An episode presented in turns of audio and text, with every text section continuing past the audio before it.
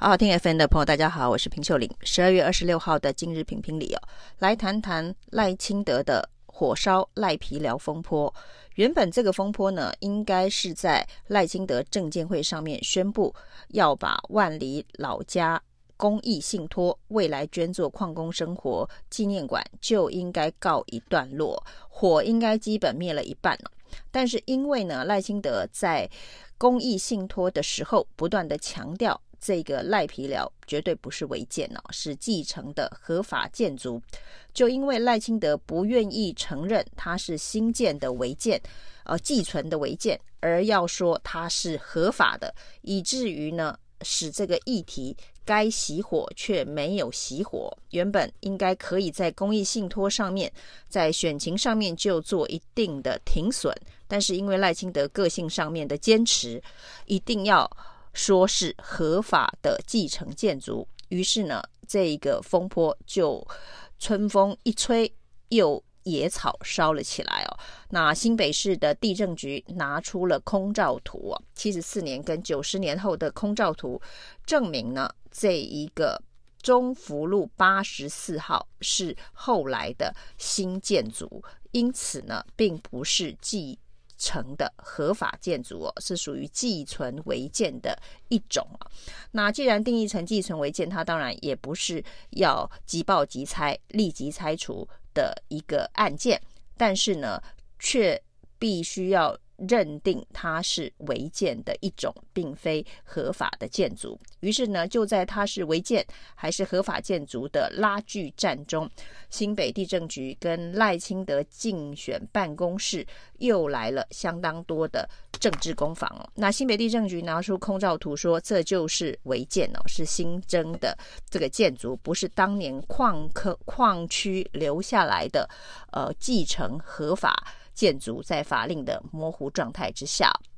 那于是赖办就拿出了这个六十年的户口名簿，说这个中福路八十四号的门牌在民国六十几年就有，所以这当然啊、就是当时的寄存建筑哦。那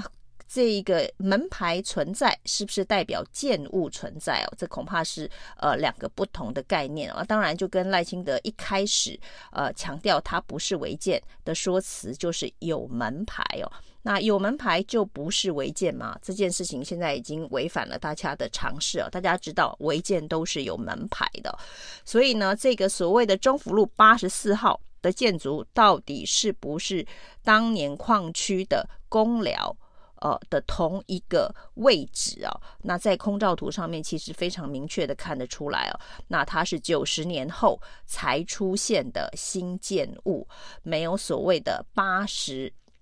这个七十。六十年、六十几年、七十四年以前就存在当地的问题哦。那于是呢，这个赖办哦，除了拿出户口名簿说有门牌之外，又再度的批判新北地政局的空照图哦，这个卫星定位有问题哦，是什么卫星定位漂移等等哦。其实这也挑战了目前台湾的这一个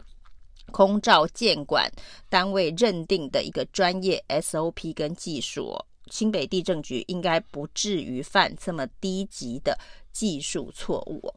这就像当时呢，黄国昌所拿出来的这个空照图是农业部的空照图哦，其实显现出来的状态是一模一样的，就是呢，这个中福路八十四号，现在大家所拍到赖皮寮的这三连栋的建筑，都是在九十年之后所新建的，所以当时黄国昌就说呢，这是一个新的违建哦，不是当年的寄存违建呢，甚至连寄存违建。这个在黄国昌的这个认定当中哦，都说不是寄存，而是新的违建了。那新北市政府还用说原地本来有一个小小的公寮，所以呢，这个是所谓的寄存违建了，是在这个新北市所公布这个违建即报即拆的这个法令之前所盖的这个违建了。那当黄国昌拿出农业部的空照图的时候哦，这个赖。清德竞选办公室不敢打脸黄国昌哦，因为如果打脸了黄国昌，黄国黄国昌恐怕会拿出呃更多的证据哦，证明农业部的这个空照图为真呐、啊。那所以呢，同样的空照图，新北地政局、农业部拿出来的部分的对照是相似接近的，也就是说呢，这一个现在大家所打卡拍照的赖皮寮的位置啊，是在民国九十年后增加出来的。那针对这样子的一波攻防哦，是理论上原本应该要在公益信托捐出之后呢，就落幕的赖皮寮之火又再度烧起来。核心就是在于赖清德的性格不愿意认错，一点点错。都不愿意认了。那这个既然已经是这个寄存的违建，那也不会不需要立即拆除哦。那只要承认当时的确呃在增建改建的时候没有申请建照，那事情就可以就此落幕。后续的矿区住宅如何合法化的相关的程序就可以推动哦。但是现在呢，就纠结在他到底是不是违建这件事情上面，让这个赖皮寮的火差点灭了，现在又再烧起来哦。那接下来呢，国土署、内政部的国土署也参战了，国土署呢立刻发了新闻稿要打脸。新北的地政局哦，说新北地政局胡乱贴标签哦，那把人家的这个继承的合法建筑贴成违建哦，是非常的草率。那还指出新北市政府办事不力啊。他说过去啊，这个国土署署长吴新修哦，说过去呢，在这个苏贞昌担任台北县县长任内的时候，也曾经把九份跟金瓜石的矿区。建筑合法化，处理了九份跟金瓜石的问题哦。那当然，当时的时空背景是，呃，吴念真导演拍了《悲情城市》这部，呃，侯孝贤拍了《悲情城市》这部 这个电影之后，那当然在国际远近驰名哦。那于是呢，苏贞昌就推动要把。九份跟金瓜石的这些呃住宅矿区住宅合法化，那经过专案的方式也处理完了。那国土署发新闻稿跟新北市政府说，为什么苏贞昌担任县长任内可以处理九份跟金瓜石啊？那现在新北市却无法比照处理这个万里。矿区让他们合法化，这问题问得好，也问得不好。这问题问得好的是说，新北市政府的确可以去回溯当年苏贞昌如何处理九份金瓜石的矿区，呃，住宅合法化。但也要问，那为何当时苏贞昌当县长，赖清德当立委的时刻，处理九份跟金瓜石，没有一并处理万里矿区的问题哦？赖清德自己是万里矿区出身哦，当他知道苏贞昌在处理九份金瓜石的矿区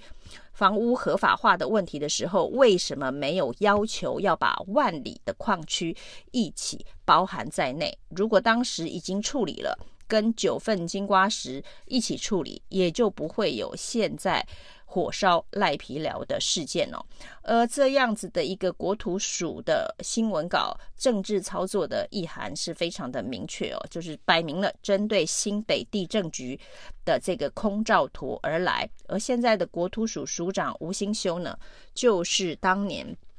赖清德在台南市政府执行南铁东移案的时候的都发局局长啊，那所以呢，南铁东移自救会呢称吴新修是赖清德的打手小弟啊，那现在呢，他是国土署署长，当然也要立刻为赖清德出头，那说整个责任呢是新北市政府。应该要让万里矿区的住宅合法化，而且他也强调万里住宅